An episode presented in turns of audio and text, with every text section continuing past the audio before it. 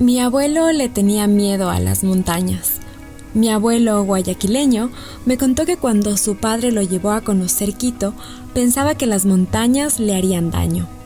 Y yo, una quiteñita de unos cinco años, creía que era absurdo temerlas, a ellas siempre tan omnipresentes en mi vida.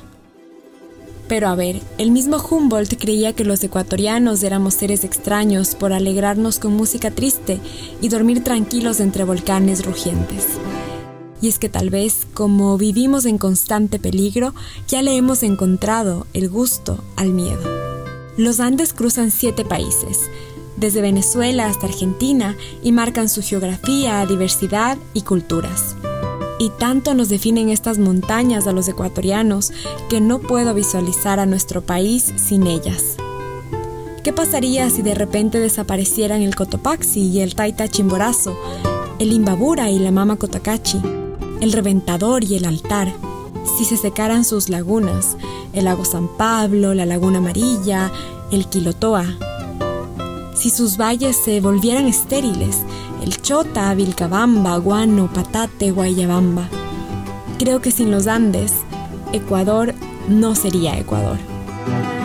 Y aunque esta no es una clase de geografía, te quiero contar que en ningún otro lugar del planeta estarás más cerca al Sol que en el Chimborazo, que no hay un mejor lugar para ver tantos volcanes juntos como la Avenida de los Volcanes que si los ves desde el aire no puedes creer que están tan cerca, que son tan bellos y a la vez potencialmente peligrosos.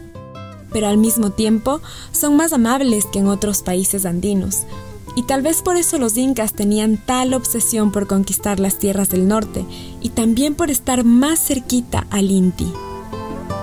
Los Andes ecuatorianos han sido el hogar de miles de especies animales y vegetales y de culturas ancestrales como los caranquis, los quitus, los yambos, panzaleos, puruáes, cañaris y paltas.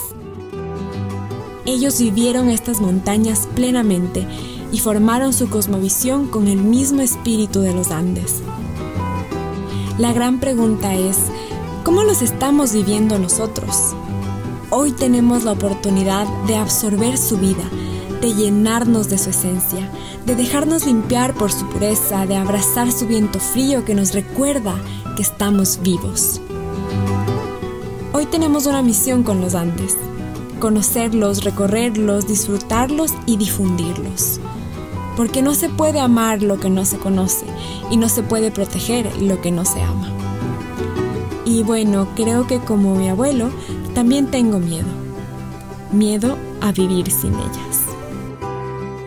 Esta cápsula viajera fue producida en alianza con el Ministerio de Turismo de Ecuador.